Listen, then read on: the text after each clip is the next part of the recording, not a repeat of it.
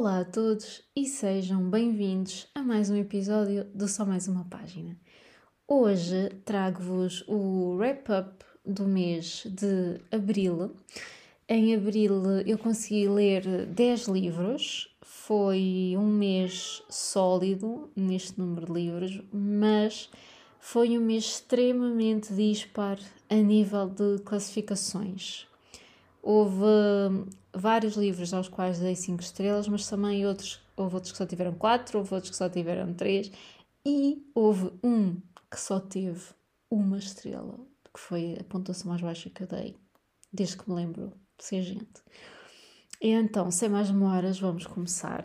E vou começar justamente então por este livro ao qual eu dei apenas uma estrela, que foi a Cleopatra and Frankenstein da Coco Mellers. Quem me segue no Instagram já não está surpreendido, porque eu fui uh, dizendo lá o que é que eu estava a achar da minha leitura e, e já há de estar à espera disto. Eu também, entretanto, já publiquei a minha review, publiquei logo no dia em que terminei, porque eu simplesmente queria esquecer que li esta história e queria esquecer este livro uma vez por todas, porque fez-me sentir extremamente desconfortável quando estava a ler. De que, sobre o que é que isto fala? A Cleopatra and Frankenstein fala sobre uma rapariga que é Cleo, que ela é inglesa, ela encontra-se a viver em Nova York e precisa de casar para ter um visto que a permita ficar nos Estados Unidos. Ela é uma artista e precisa de ter um visto e tal para ficar lá. Uh, e entretanto, numa noite, no ano novo, ela conhece um homem que é o Frank e eles apaixonam-se assim, de lá para cá, de pé para a mão, já está, uh, uh, amamos-nos para sempre. Tudo ok, um, se isso resultasse no futuro numa relação mais ou menos, mas não resulta. E o que é que acontece? Ela depois casa-se então com o Frank eles parece que estão muito apaixonados a viver a história da vida deles, living their best life, e depois começa tudo a ir por ali abaixo. Pronto. E como é que vai por ali abaixo? Porque o Frank é uma pessoa absolutamente horrível. Ele foi das piores personagens masculinas que eu já li desde sempre. E isto é dizer muito. Porque, principalmente na fantasia, e em vários uh, livros do estilo, nós encontramos vilões muito bons, encontramos malta muito má, malta twisted, gente que faz coisas mesmo do arco da velha, mas o Frank foi assim, a personagem que mais me enojou de todos os livros que eu já li. Eu odiei-o mesmo, absolutamente. Eu acho que é uma personagem horrível. Eu não gostei de nada nesta pessoa. Acho que ele é o estilo de homem que destrói uma mulher. Destrói uma mulher e destrói tudo o que tiver ao seu redor, porque ele é absolutamente destrutivo, tóxico, um, chauvinista, vingativo, pedante. Olhem, ele é horrível. Eu digo-vos sinceramente, não sei o que é que as outras pessoas leram de diferente no que eu li. E isso fascina-me. Porque, por exemplo, a Words She Wrote, ela deu 5 estrelas a este livro, ela adorou. E eu dei uma. E nós costumamos ser até extremamente parecidas nas coisas que lemos. E de facto, eu acho super interessante como é que o mesmo livro, para uma pessoa, foi uma experiência horrível e para, outras pessoa, e para outra pessoa foi um livro extraordinário de 5 estrelas. Eu, para mim, de facto, a opinião que eu vos posso dar, a minha, é, é, que de facto eu odiei e acho que este livro não é de todo para mim, nem é para quem seja um tipo de leitor sensível e um tipo de leitor que tenha dificuldade em lidar com estes géneros de temas, porque a maneira como ela fala dos temas, e aqui há vários, porque isto também tem um bocadinho de tudo, que é para ver se agrada a toda a gente. Mas a maneira como ela fala, principalmente do abuso de droga e da depressão, é de uma forma tão leviana e tão. Hum, epá, comercial, não sei, tipo, eles todos consomem droga, a droga é bué da fixe, eles adoram, e como eles são ricos e lá daqueles estatutos fixes de Nova York, eles vão para festas e embebedam-se e drogam-se todos, e é uma alegria, eu achei horrível, pá, triste, triste, porque estamos a falar de adultos, já com cabeça para terem juízo, não estamos a falar de adolescentes aparvalhados, Estamos a falar de adultos. O Frank tem 40 e tal anos, ele é um alcoólico, mas um alcoólico a sério. Este. E, e, e, isso é um problema muito grave no livro, é um problema muito grave entre o casal, entre o Frank e a, Cleo, porque ele, claro, não aceita o alcoolismo e é super destrutivo com a Cleo quando ela o tenta um, alertar sobre esse tema, sendo até extremamente chauvinista, a dizer eu é que te pago tudo, portanto se tens alguma coisa de queixar de mim, se eu é que te estou a sustentar, tipo, não amigo, tu ok, tu pagas-lhe tudo, tudo bem, foi o acordo que vocês fizeram, um, mas não é por isso que ela não tem direito a dizer uma coisa ao marido dela, quer dizer, não és pai dela, uh, és marido, estão numa relação igualitária, apesar de não de ela não contribuir financeiramente para relação, lhe deves algum respeito mínimo de ouvir pelo menos o que ela tem para dizer, porque se estás a tornar um alcoólico, o melhor é este tratar e resolves o teu problema em vez de levar toda a gente contigo pelo cano abaixo. E foi este principalmente o meu problema com, com este livro, porque ele é alcoólico, ele não se apercebe, isso tudo bem, ok, ele tem um problema, mas ele é super destrutivo para a família dele, super destrutivo para a Cleo, e é arrogante, é machista, é, está sempre a reduzi-la, a inferiorizá-la. E eu detesto isso, pá. Eu detesto, detesto esse estilo de homem e detesto estar ali sobre isso. Pá, desculpem lá. Por exemplo, no Daisy Jones and the Six, o, o Bill também é alcoólico, mas ele também arrasta-se pelo cano abaixo, mas quando a mulher lhe diz, olha Bill, tu estás com um problema, ele primeiro, ok, não estou, tu é que és isto, tu é que és aquilo, mas depois lá se consegue usar a sua cabecinha para pensar, se calhar isto, esta dependência que eu tenho do álcool não é normal, e se calhar isto que eu estou a fazer a mim e à pessoa que está comigo também não, não está certo. E o Frank não tem nunca essa consciência, apesar de ser muito mais velho do que ele. E, e há atitudes que ele tem que são completamente imperdoáveis, principalmente uma situação específica que acontece com um animal e que eu só gostava de saber o que é que passou pela cabeça desta mulher, para, qual a necessidade disto, meu? Tipo, já estava, o livro já estava a ser tão desconfortável, e, o Franco já era um estúpido, a relação dele já estava presa por um fio de lampodre.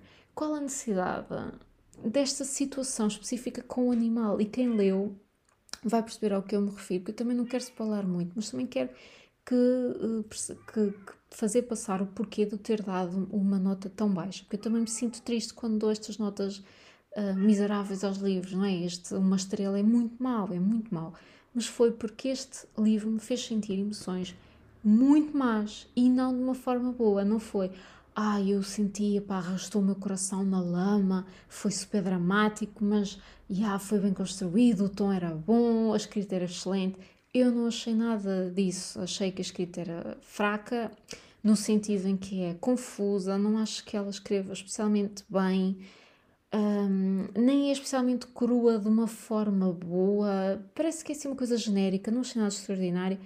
O plot não existe, não existe. Este livro é para quem se encaixa naquela cena que dizem muito que é no plot, just vibes. Este livro é isso. Plot não existe.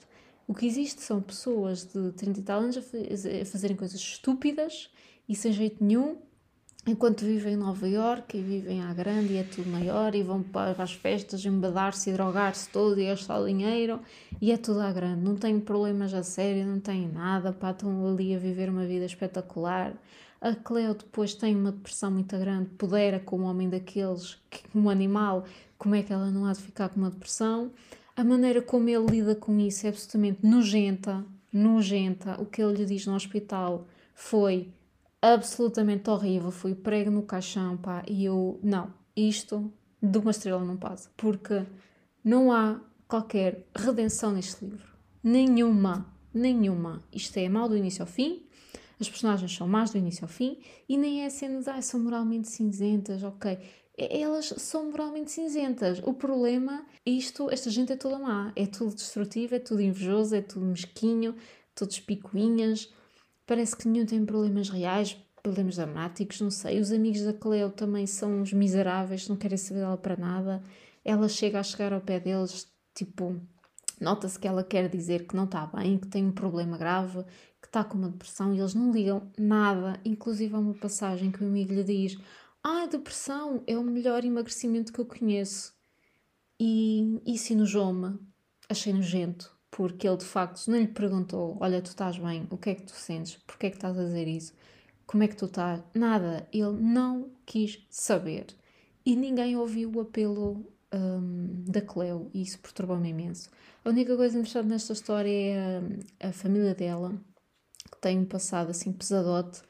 Eu gostei disso, mas eu acho que a Cleo merecia ter um final diferente, pelo menos pelo que sofreu tudo que ela sofre neste livro pá, passa para nós e passa para o leitor e não de uma forma boa, um, não de uma forma de, olha, esta é uma história pesada, mas foi excelente porque aprendi coisas incríveis e fez-me sentir emoções espetaculares. Não, não faz sentir emoções espetaculares, faz sentir emoções deprimentes e emoções de estar no fundo do poço e desta desgraçada que está nesta situação miserável e nós estamos ali a ler aquilo quase um aspecto voyeurístico que me faz impressão. Não gostei mesmo, mesmo, mesmo, mesmo nada nada desta história, sério. Só de falar nisto já estou a reviver outra vez estas emoções todas que eu senti ler esta porcaria.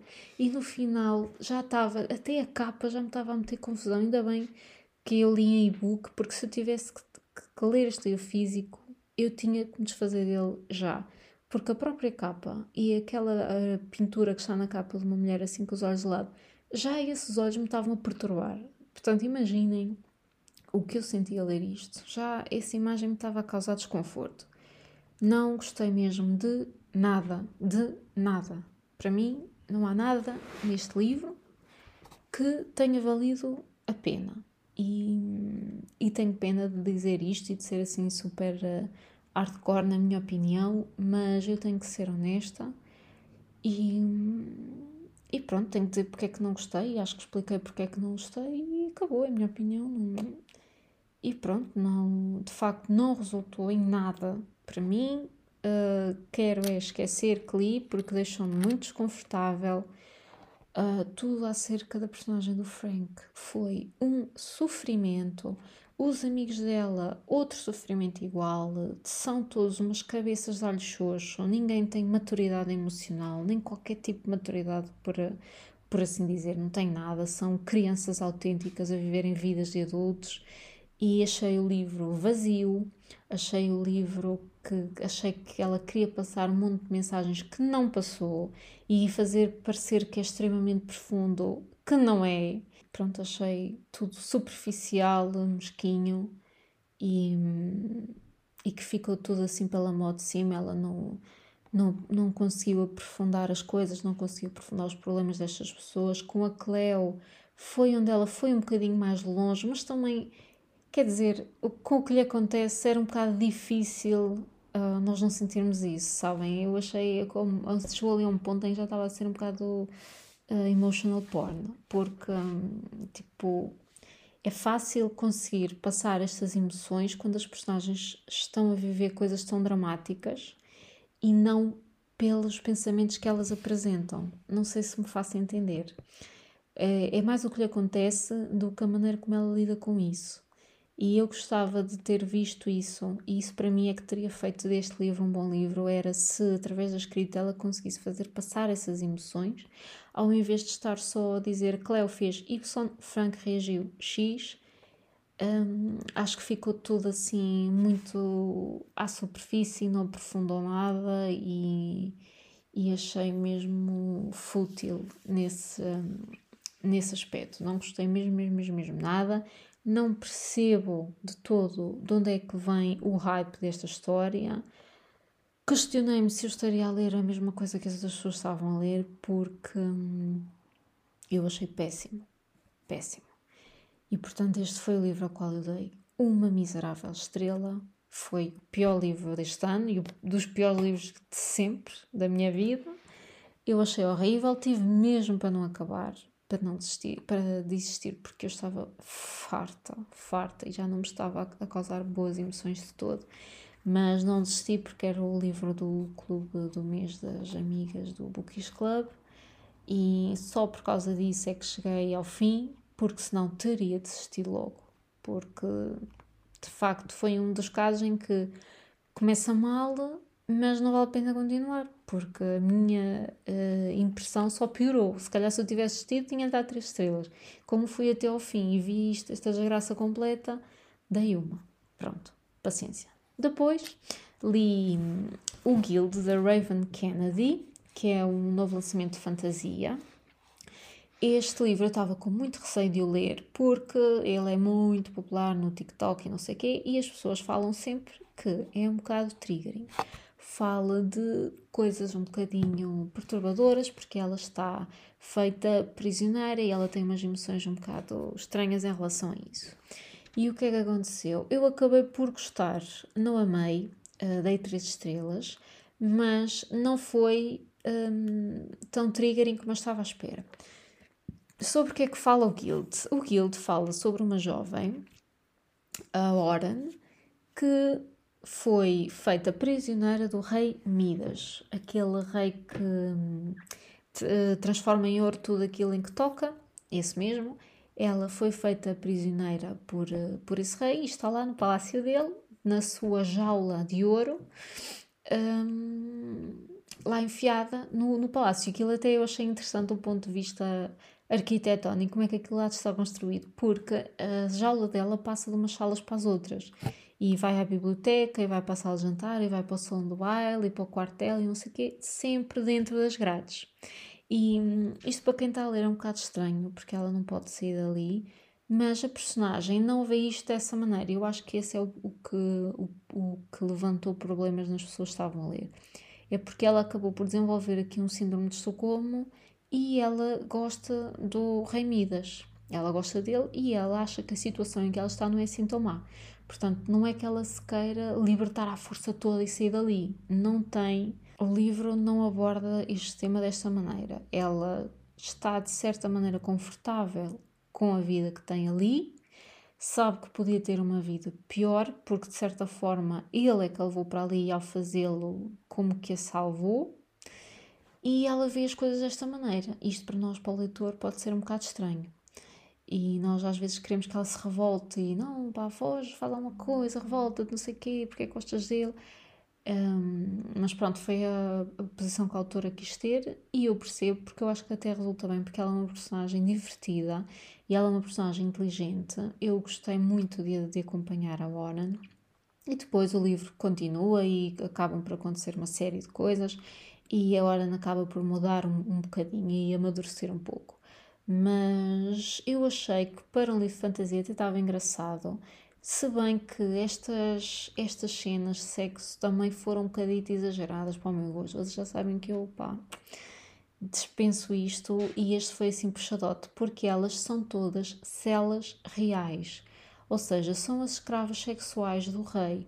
Ela é especial, a Oren, porque ela é toda feita de ouro. Eu acho que me esqueci de dizer isto, mas ela, toda ela é feita de ouro.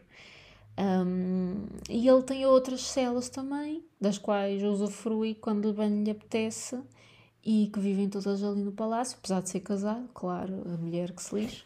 E, e há todo um conjunto de celas reais, que são as prostitutas do rei, elas têm muito orgulho em ser celas reais. Pronto. Não, não amei, não foi assim extraordinário, mas não desgostei, por isso dei três estrelas. Isto tem mais livros, eu acho que tem cinco de momento, não sei se eventualmente vão haver mais, mas eu acho que a história tem pano para mangas. Isto acabou de uma maneira muito interessante. Eu fiquei interessada em ler o próximo e vou continuar. E, e acho que nos próximos uh, a nossa personagem principal ainda desenvolve mais, portanto já ouvi dizer que este livro funciona um bocadinho como uma prequela e é um pouco tipo a história dela antes da personagem que ela vai ser. Estão a entender? Portanto, eu acho que há aqui espaço para ela crescer bastante. Depois, também com três estrelas, tenho The Chain of Thorns, da Cassandra Clare, que é o último livro da trilogia The Last Hours, que segue os filhos da malta da trilogia Infernal Devices, do Will, da Tess, do Jem, dessa gente toda, da Charlotte, pronto, segue a geração seguinte. O que é que eu achei? Esta trilogia eu estava a adorar, porque eu gosto imenso da, da Cassandra Clare escrever coisas numa época antiga. E este aqui já é na era edwardiana, se não me engano. E eu estava à espera que fosse o culminar assim, super sumo da fantasia e é o último livro e está tudo em aberto e eles têm montes de pontas soltas para fechar e está tudo uma desgraça. Vocês sabem como é, que, como é que é Cassandra Clare? Isto fica tudo à beira mesmo do abismo e ela depois dá ali aquelas voltas, aqueles twists que ela costuma dar e fazer a coisa incrível. Só que neste livro isso não aconteceu. Não aconteceu porque acho que ela jogou muito pelo seguro. A Rita do Book Dance disse-me que uh, ouviu a Cassandra falar sobre este livro e que eu estava a escrever na época do Covid e queria que fosse uma coisa um bocado mais upbeat, mais positiva, para contrariar um bocadinho aquela depressão e incerteza da altura. E eu não sei se foi por isso, mas de facto este livro não resultou e não é o estilo da Cassandra. Eu estava à espera de uma coisa tipo Clockwork Princess, que foi assim um final de arrastar as pessoas na lama e de ficarmos a ler aquele epílogo a chorar a berranho porque ela mexeu com as nossas emoções de uma maneira. E este isso não acontece, não acontece, faltou drama faltou mais enredo, porque o último livro é só um triângulo amoroso a falarem, falarem, falarem, falarem e não fazem nada, e depois de repente resolvem tudo assim do pé para a mão na maior, os problemas ficam todos uh, encostados a um canto, tudo passa e é tudo tranquilo, não gostei. Depois, uh, as partes tristes do livro que existiram não foram lidadas com emoção suficiente para nos fazerem passar essa tristeza. Foi assim tudo. Olha, isto acontece, passamos à frente.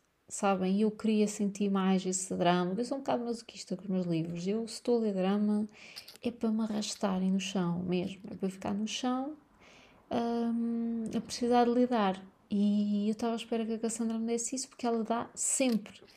E neste facto isso não aconteceu, tenho pena porque eu adorei esta trilogia. Os últimos, os primeiros dois livros foram excelentes, acho que dei 5 estrelas aos dois. E este foi tudo por água abaixo. Ela tem coisas originais, sem dúvida, mas também tem coisas que foi buscar um bocadinho às outras.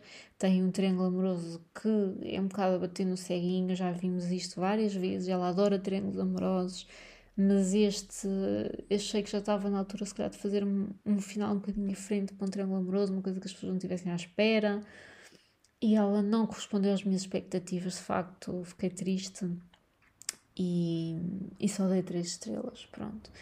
Depois, agora, passando para os livros aos quais dei 4 estrelas, o primeiro é O Acontecimento, da Annie Ernaux, que foi um, o primeiro livro que eu li da Annie Ernaux e que foi a minha maior descoberta do mês de Abril. Eu, em Abril, li três livros dela e adorei adorei. Eu já queria ler esta autora há imenso tempo. Ela ganhou o Prémio Nobel no ano passado. E, malta, porquê é que eu esperei tanto tempo? Porquê é que eu esperei tanto tempo? Quem me convenceu a ler Annie Ernaux foi a All By My Shelves. E hum, ela hum, lê imenso dela e gostou muito e recomenda. E eu vi as reviews dela e eu pensei, eu tenho que ler isto também, porque ela também tem um gosto excelente porque hum, ela tem um gosto excelente e eu confio muito nos gostos dela e então eu decidi apostar na Annie Ernaux e não me arrependi rigorosamente nada. Comecei logo pelo acontecimento, que é assim, acho que a obra mais falada dela e que é a história de um aborto ilegal que ela própria fez em 1963 na França. E ela relata as coisas com uma um, crueza. Eu não queria estar sempre a dizer crueza, porque eu estou sempre a dizer isto, é cru. Não queria.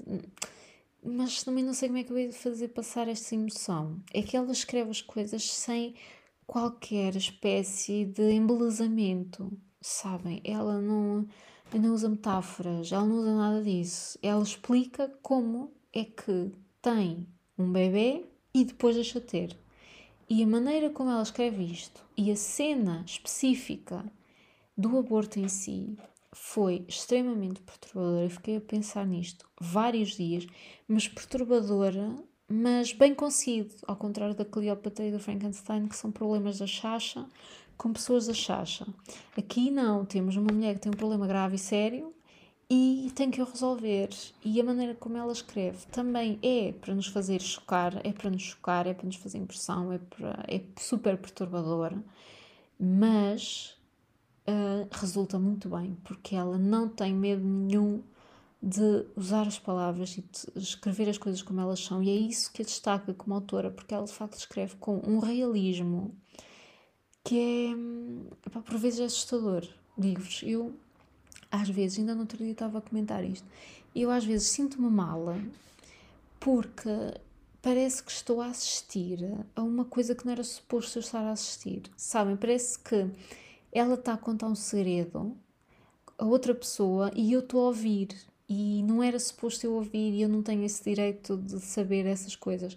E é isso que eu sinto quando estou a ler os livros dela. Eu sinto que ela é tão honesta e tão hum, pura, no sentido de não embelezar nada, não escrever nada de forma diferente, não ocultar nada. Ela não oculta nada ao, ao leitor.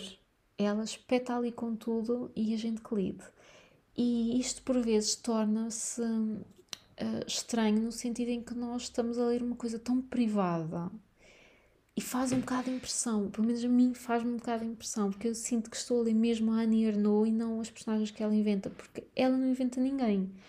Ela fala sempre dela, da vida dela. O acontecimento foi algo que se passou na vida dela, os anos é a história da vida dela, a paixão simples também é uma história da vida dela que ela viveu, um adultério, e portanto isto é extremamente. Hum, forte de se ler, mas ela tem uma escrita excelente, excelente. Livros minúsculos. É prova de que não é preciso escrever uma, uma carrada de palha e de chachada e de engonhar ali encher chouriços para ter um bom livro e um livro que seja prémio Nobel, porque de facto ela é uma escritora extraordinária. Eu recomendo imenso a toda a gente ler Annie Ernaux. Eu já li três e vou continuar e vou ler tudo o que está publicado dela em português e sempre que sair um eu vou ler, porque eu adorei esta autora. Vocês não estão bem a perceber. Eu já há muito tempo que não ficava assim louca com uma escritora, já há muito tempo, ainda por cima uma escritora assim de coisas pesadas, um prémio Nobel, já há imenso tempo que eu não sentia isto, portanto eu estou a adorar. E acho que ela me está a fazer descobrir um género um bocadinho mais uh, de uma ficção, um bocadinho mais adulta e se calhar afastar-me mais do romance e da comédia romântica e não sei o quê, porque eu já estou um bocado cansada e saturada disso e estou a precisar neste momento de histórias mais sérias e com um tom diferente. E com uma escrita assim mais lírica e melhor, porque ultimamente só tenho lido desgraças, malta, só tenho lido coisas, olhem, uma chachada horrível. Depois li a Ariadne da Jennifer Saint, que foi o primeiríssimo livro do clube de leitura deste podcast, a Malta News, para ler a Ariadne. Agora, no próximo episódio, vamos ler A Jangada de Pedra, do tio Saramago. E vamos todos juntos descobrir mais um livro do Saramago que eu amo e que vocês sabem que é um dos meus grandes amores na literatura, e portanto eu acho que vai ser muito fixe lermos isto juntos, em vez de estarmos a ler estas chachadas que me aparecem para aqui. Quis escolher um livro potente porque estou saturada de ler coisas da chacha e coisas superficiais e coisas relações que não têm ponta para onde se lhe pega, estou cansada disso e preciso assim de uma coisa forte para recuperar o amor pela, pela leitura. E Ariadne foi um livro maravilhoso, maravilhoso. Vou ler mais da Jennifer Saint. Eu dei quatro estrelas. A escrita é maravilhosa, maravilhosa, porque a mitologia, pá, normalmente é assim uma escrita muito boa, que é para dar aquela vibe daquele ambiente clássico, grego. Ai, foi tão bom. Ariadne uma história linda. É a história de uma jovem que é princesa de Creta e a mãe dela é enlouquecida pelos deuses e dá à luz um filho que é o Minotauro e que é metade homem, metade cavalo ou boi ou o que é que é, não sei, aquilo é muito estranho. mas ele é assim uma besta, uma besta, ele é muito mau e com pessoas e não sei o que, aquilo é o fim do mundo. E então ela é irmã deste Minotauro e o Minotauro arruína a família dela completamente e arruína a ilha e tudo. E hum, existe um problema com Atenas, Creta e Atenas têm uma, uma desavença, e então todos os anos enviam 14 jovens para serem sacrificados ao Minotauro em Creta. E, portanto, lá vem um barquinho, uma vez por ano, com 14 crianças que vão morrer às mãos deste monstro, deste Minotauro.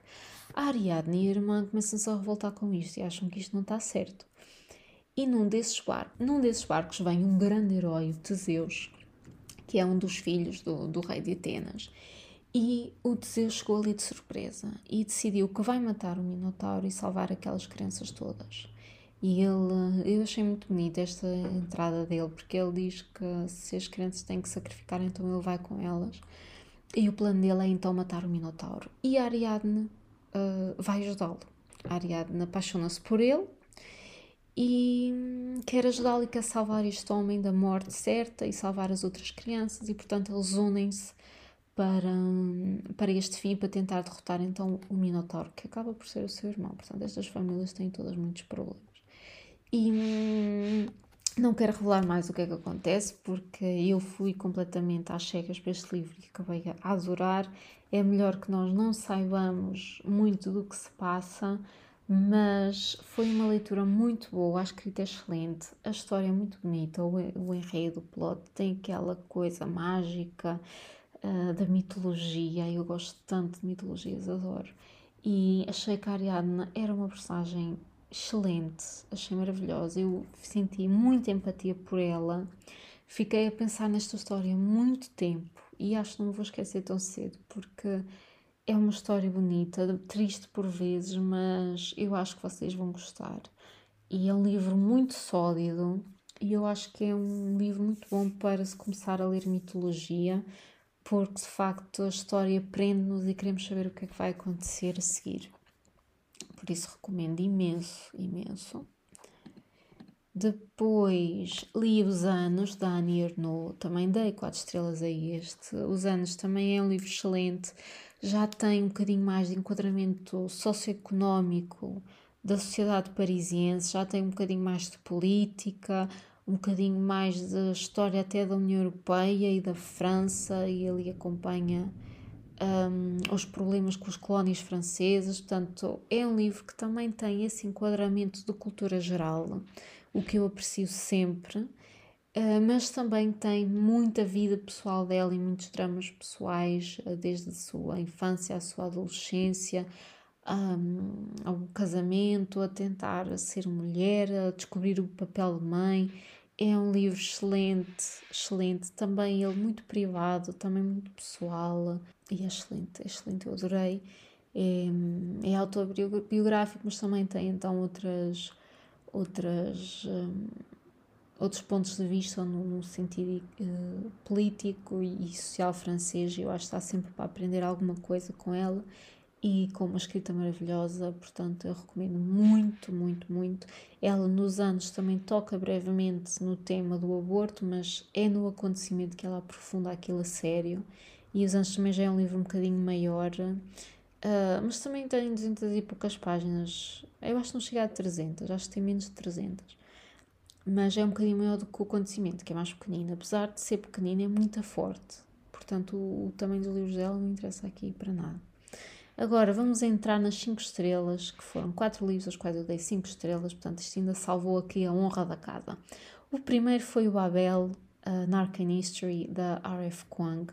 Já fiz um episódio do podcast dedicado única e exclusivamente ao Abel, porque foi um livro maravilhoso, maravilhoso. Fala sobre o colonialismo, fala sobre um rapaz chinês que é levado para Londres para estudar línguas e se formar em Oxford para trabalhar na, no Instituto da Tradução, Instituto Real da Tradução, e este destino é-lhe apresentado sem sequer ele ter uma verdadeira hipótese de recusar, porque ele é isso, ou então morrer à fome e viver na pobreza e na miséria da sua família. Portanto, claro que ele aceita, vamos lá estudar então as línguas, venham elas, porque é melhor do que estar com o estômago vazio. e encontra lá em Babel, encontra muitos amigos, encontra vários amigos que também estão nesta situação, também vêm das colónias e estão a usar a sua capacidade linguística, estão a usar a sua capacidade linguística espantosa para fazerem magia com prata. E através da tradução entre duas palavras, uma tradução perfeita, criarem magia que vai enriquecer o Império Britânico e vai ser usada pelos britânicos para fazer tudo e mais alguma coisa. Portanto, estão a usar estes jovens uh, para destruir ainda mais as colónias de onde eles vêm. E isto levanta aqui um problema muito grande cultural e que foi o que para mim destacou este livro. É a pesquisa que ela fez. Meu Deus, eu tenho imenso imenso respeito por malta que escreve livros assim, com muitos factos históricos, porque é preciso pesquisar imenso e é preciso saber do que se está a falar, não é assim mandar três postas para o ar, isto está mesmo muito sólido. A própria autora, ela deve ser extremamente inteligente, porque ela já tem uma série de cursos, uma série de mestrados, está a fazer, acho que agora, um doutoramento em Yale, deixa-me ver. Exato, ela está a fazer um doutoramento em Yale em língua, língua do línguas do oeste asiático e literatura. Já tem um mestrado no Instituto Chinês de Cambridge, já tem um mestrado também em estudos chineses contemporâneos de Oxford. Portanto, esta mulher é extremamente inteligente e os livros dela passam exatamente essa noção.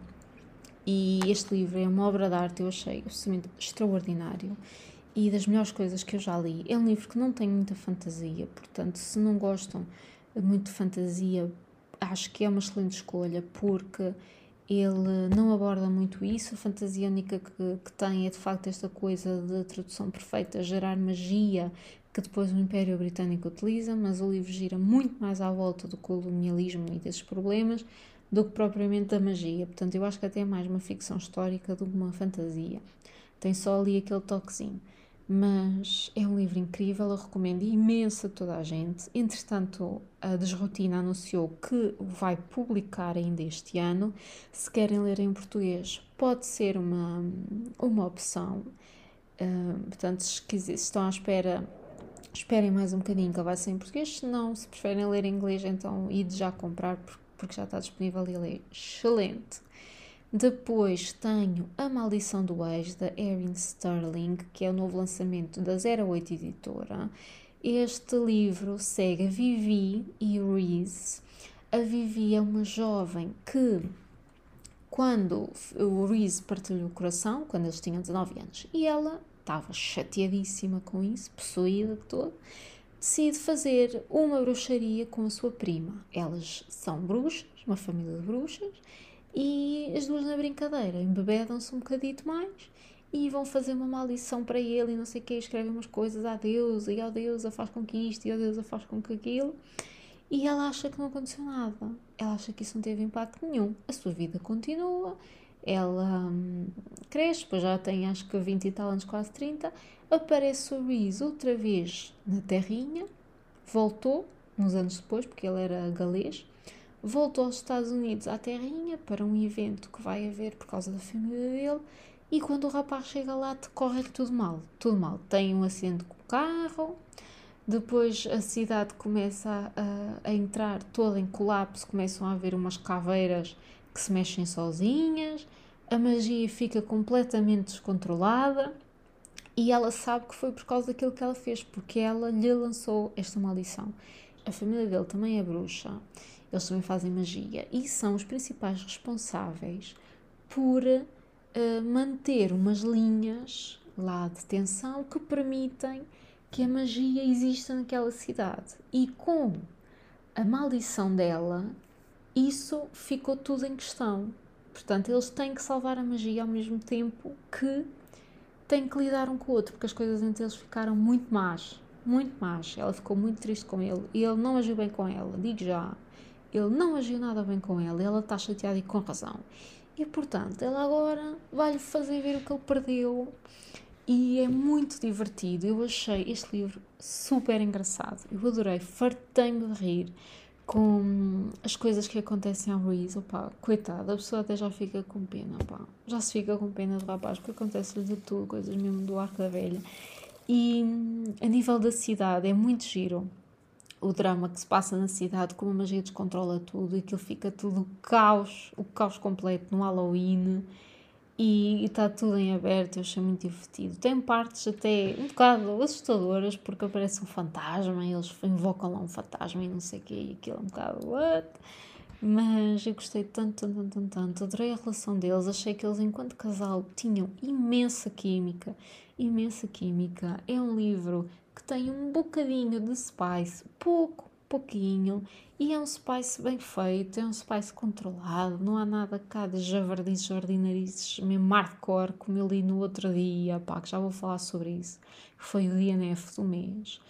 É um livro que tem um bocadinho de spice, mas com calma, porque é uma história de amor e é uma história que tem mais coisas para falar. Não é só o enredo do sexo, ok? Este tem romance, tem coisas para dizer e tem, ela tem algumas dificuldades com a magia, porque a mãe dela não, não gostava da magia, então ela nunca aprendeu muito a lidar com isso. Eu adorei. Acho que é um livro maravilhoso para quem gostou do Feitiço para Coisas Perdidas, da Jevna Evans Welch. São os dois parecidos neste aspecto, com protagonistas que não sabem bem usar a magia e querem aprender a fazê-lo melhor. Se bem que este tem um tom mais divertido e mais engraçado do que os feitiços por coisas perdidas, que é assim um bocadinho mais denso nas, nas dinâmicas familiares. E hum, eu adorei imenso, recomendo, dei 5 estrelas, amei. E acho que o próximo livro dela já vai sair este ano. E hum, eu assim que puder vou agarrá-lo porque eu sei que vou amar. E por último, um livro de 5 estrelas que eu quis guardar especialmente para o fim, porque era um dos meus lançamentos mais antecipados do ano, que é o Happy Place da Emily Henry. Malta, o Happy Place foi tudo aquilo que eu queria que a Cleopatra de Frankenstein tivesse sido. Temos dois adultos que estavam numa relação, tiveram nessa relação muitos anos, penso que foram sete anos que eles namoraram, têm um grupo de amigos em comum, eles estão super estabelecidos, vão ser os próximos a casar e a coisa vai para água abaixo pronto, as coisas entre eles não correm bem e, e nenhum deles tem coragem de contar aos amigos. E, e então acabam por estar de férias, convocam lá umas férias em grupo e eles vão para essas férias sem os amigos saberem que eles já não estão juntos e, portanto, têm que fingir que ainda são um casal. O que é extremamente difícil porque eles estão ambos muitíssimo magoados um com o outro. Ela está muito triste com ele, e, e ele está muito triste com ela. E a Harriet, ela é médica, ela é neurocirurgiã, ela tem um cérebro brilhante, ela é toda intelectual e a carreira e não sei o quê. E, e, está a perceber que se calhar isso não é tudo para ela, e se calhar falta-lhe alguma coisa que ela não tem, se calhar andou a vida toda a percorrer um sonho e esqueceu-se de ser feliz. O Win também é uma personagem maravilhosa, é um homem que está a lidar com uh, coisas muito pesadas ao nível pessoal, ele tem imensas fragilidades, ela também, são os dois muitíssimo vulneráveis, que para mim é uma característica essencial no romance. Pá, um romance que as personagens não sejam vulneráveis não é um romance, porque para haver amor e para se estar com alguém tem que haver vulnerabilidade, não é? Porque nós estamos a permitir à outra pessoa que de um momento para o outro ela se farte de nós e diga: Olha, desculpa, mas isto entre nós já não dá.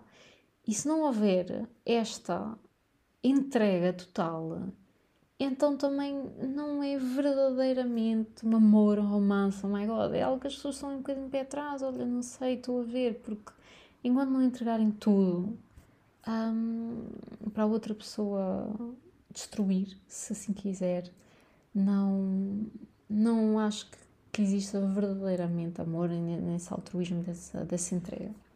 E a Emily Henry é uma personagem, é uma escritora que nunca falha neste aspecto, porque as personagens dela são sempre extremamente vulneráveis, são multidimensionais, eles têm muitos problemas, eles ao mesmo tempo são engraçados, são divertidos, têm esse lado mais simpático, têm um lado mais chateado, têm um lado que está feliz pelos amigos, tem um lado que está triste por eles. Isto há imensas emoções aqui.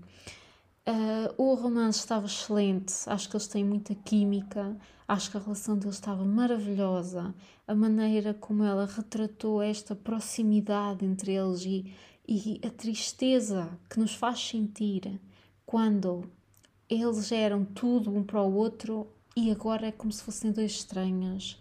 Esta tristeza é muito palpável neste livro, é um livro mesmo triste nesse aspecto porque hum, nós sentimos as, nossas, as emoções da nossa personagem muito de perto, principalmente a Harriet, e sentimos que isto lhe parte o coração, não é? Ter alguma coisa com alguém, um projeto futuro, e depois de repente isso foi-se, e o que é que fica? E eu achei este livro simplesmente maravilhoso, eu adorei, adorei, adorei.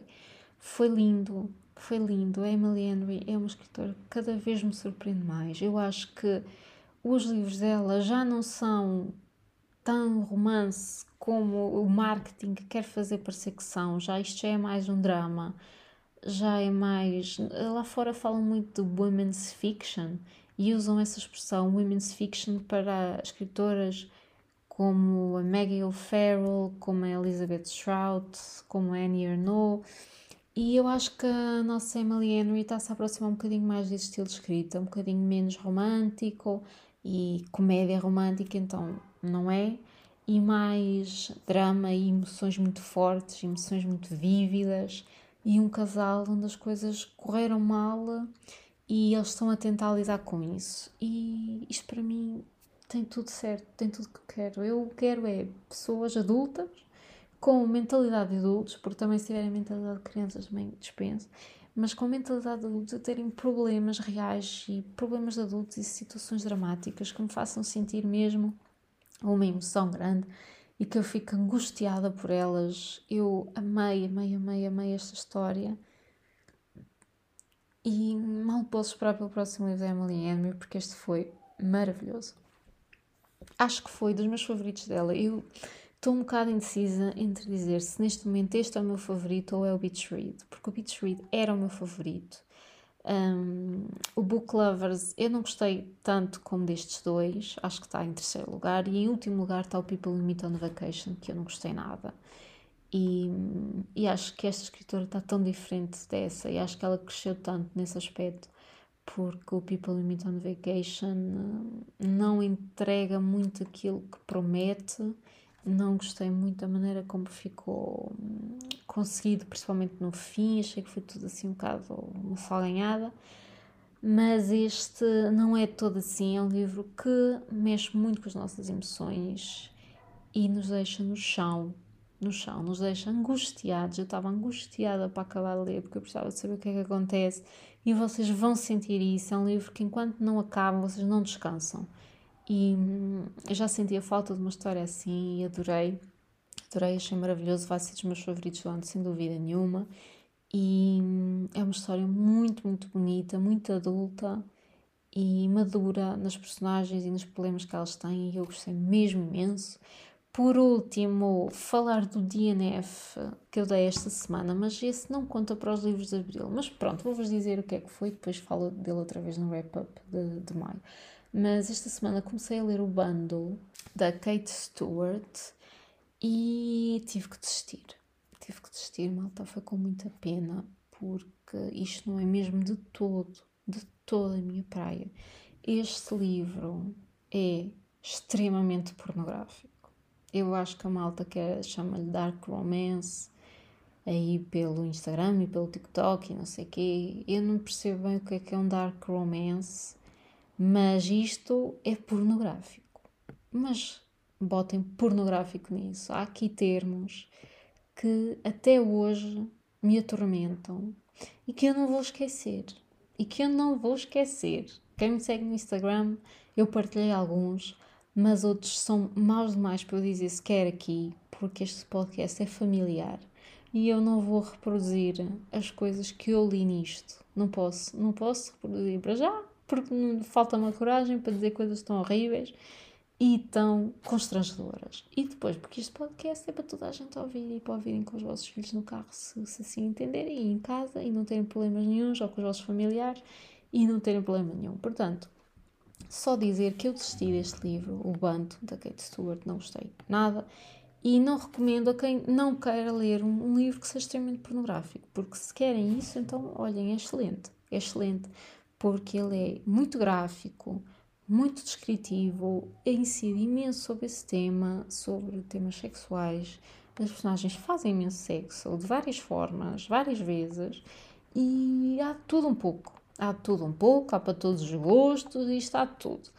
Portanto, se gostam de livros assim, eróticos, mesmo hardcore, então ide. Ide, porque vão gostar deste. Se não gostam, então se calhar acho que não é uma boa sugestão para vocês, porque este é mesmo carregadíssimo, carregadíssimo nesse aspecto. Eu, olha, só me ria, só me ria, porque eu li coisas, malta, que eu quero esquecer e não sou capaz. Pá, a Cleópatra quero esquecer porque foi mal e fiquei deprimida. E este quero esquecer porque só me apetecia rir e, e ler coisas para expressões que não é suposto serem traduzidas e é melhor ficarem lá no imaginário inglês porque pá, há traduções, meu Deus, que são medonhas de, de ler e, e, palavras utilizadas de uma maneira, olhem, esqueçam, olhem, olhem, eu nem digo mais nada, nem digo mais nada, eu desisti porque pronto, a vida é curta e, e há muitos livros bons para ler mas de facto passar da Annie Ernaux para este foi assim uma queda livre e foi, Jesus, um choque, um choque. E agora, terminado o wrap-up do mês de Abril, vamos então falar sobre o que é que eu estou a ler de momento.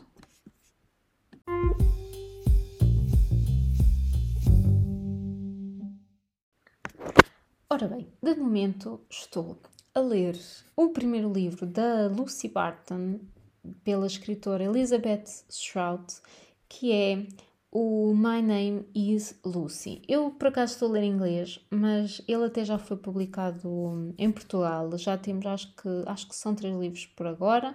O último é Lucy à beira-mar, que também estou a contar de ler.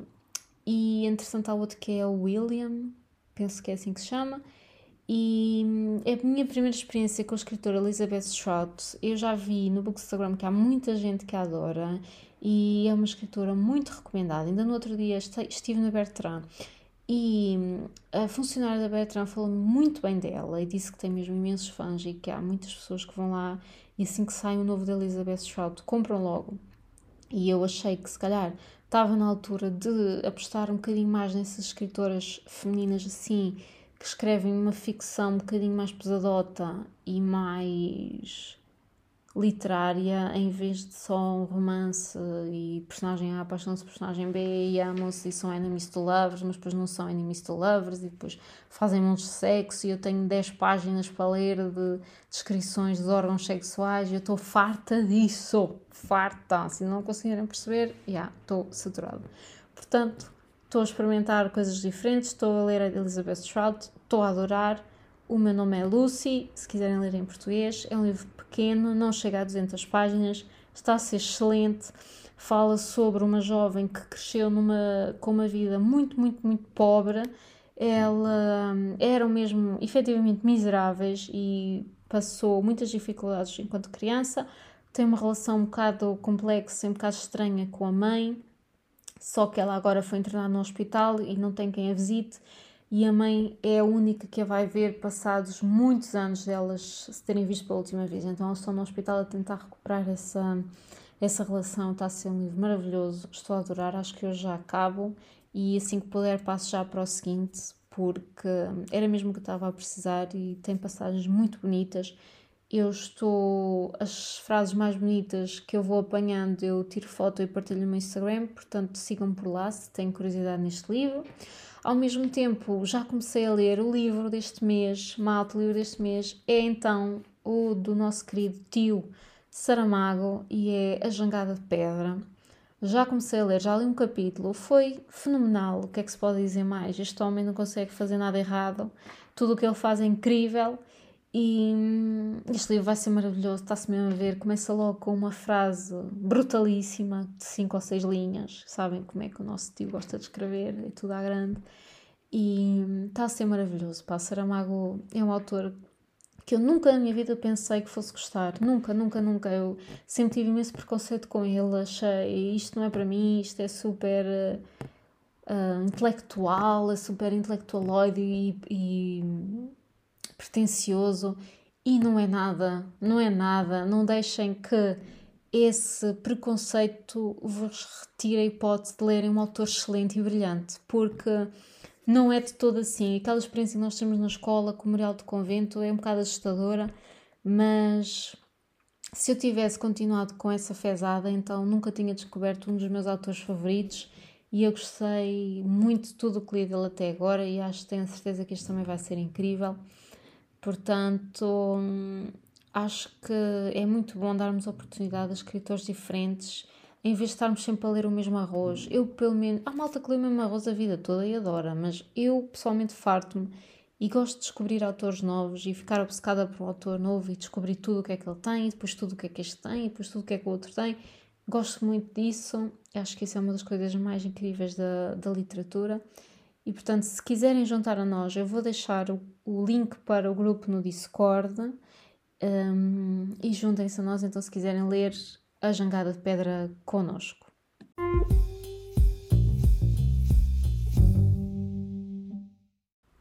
E pronto, malta, foi este o episódio de hoje. Foi longo, foram 10 livros e ainda a falar de um DNF. Foi muita coisa. Obrigada por terem ouvido tudo. Obrigada por terem ouvido até aqui e não se terem fartado de mim. Valorizo muito isso, malta. Valorizo muito não se fartarem de ouvir as minhas coisas e não se cansarem de, de maturar. Obrigada também por me permitirem ter este cantinho e, e, poder falar sobre os livros que eu estou a ler e falar convosco e com esta comunidade que está a surgir, que eu estou a gostar tanto. Mandem-me mensagens se ouvem o podcast e, e, gostam de ouvir, digam. Se não gostam, digam também. Olha, não gostei nada, pá, não gostei nada do que tu disseste, tu tens a mania que és boa, digam tudo. Se adoraram Cleópatra e Frankenstein, digam também. Olha, eu amei, tu é que não percebeste nada, tu, o livro passou completamente ao lado, amigos na mesma. Juntem-se a nós no Discord se quiserem ler o livro do mês. Se não quiserem, juntem-se na mesma e não leiam, porque isto é um país livre, vocês fazem o que bem vos apetece. Não se esqueçam de me seguir em só ponto mais ponto uma ponto página. Obrigada por me ouvirem mais uma vez e até ao próximo. Tchau!